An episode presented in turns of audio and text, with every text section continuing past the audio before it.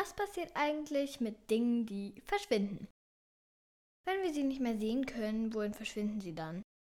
Und bedeutet das, dass sie dann für immer weg sind? Was passiert mit einem Ballon, der in den Himmel fliegt? Fliegt er bis ins Weltall? Oder platzt er irgendwann? Und wer findet den kaputten Ballon? Ob sich der oder diejenige dann fragt, wo der Ballon herkommen mag? Vielleicht ist es ja sinnvoll, einen Zettel an den Ballon zu kleben.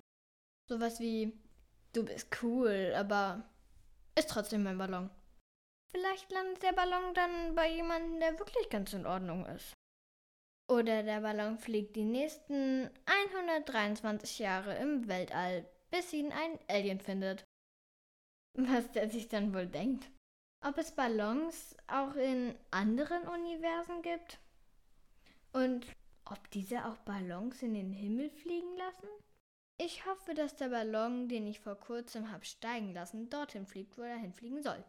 Oder kann es nur Zufall sein, wohin der Ballon fliegen wird? Ob alles nur aus Zufall besteht? Falls ja, dann bin ich ziemlich froh, dass es den Zufall gibt. Und dann ist es verblüffend, wie gut der Zufall es meint. Wenn ich so drüber nachdenke, hätte ich zum Beispiel ja auch zu einem ganz anderen Zeitpunkt geboren werden können. Ein Zeitraum, in dem Bella und Lilly noch gar nicht da waren. Oder sie hätten schon erwachsen sein können, während ich zur Schule gehe. Ist es dann nicht ein großer Zufall, dass all die Menschen, die ich mag, genau dann hier sind, wenn ich auch hier bin? Und ob ich wohl anders wäre, wenn diese Menschen durch jüngere oder ältere Versionen ersetzt gewesen wären? Und wieso kann man sich nicht aussuchen, wann man geboren wird? Weil dann könnte man ja auch aussuchen, mit wem man gleichzeitig groß werden will und wem wir begegnen. Obwohl das ja dann auch hier wieder nur Zufall sein kann. Wir begegnen schließlich einer ganzen Menge anderer Menschen.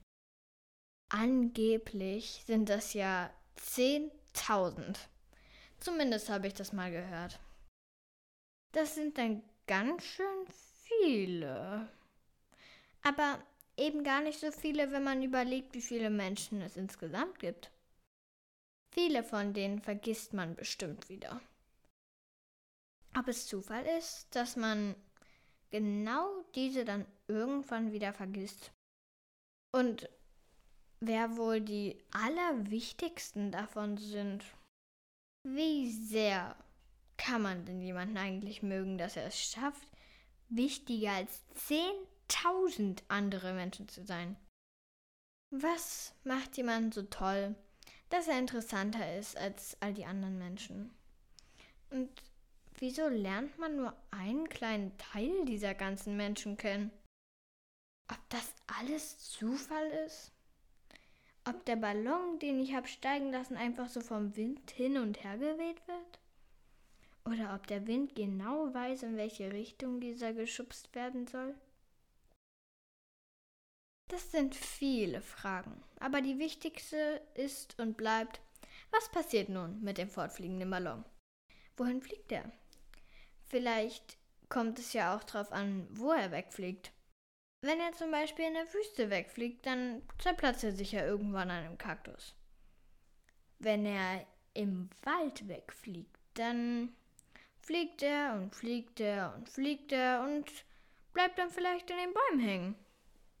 Und wenn er auf einem Feld wegfliegt, dann fliegt er bestimmt von Deutschland nach Afrika und zerplatzt dann bestimmt wieder an einem Kaktus. Ob es Kakteen auch in Afrika gibt? Hm. Egal. Zumindest ist er irgendwann einmal nicht mehr da, weil wir ihn nicht mehr sehen, wenn er zu weit entfernt ist. Aber trotzdem wissen wir, dass er noch da ist. Und ob er nun platzt oder im All herumfliegt, weiß ich nicht.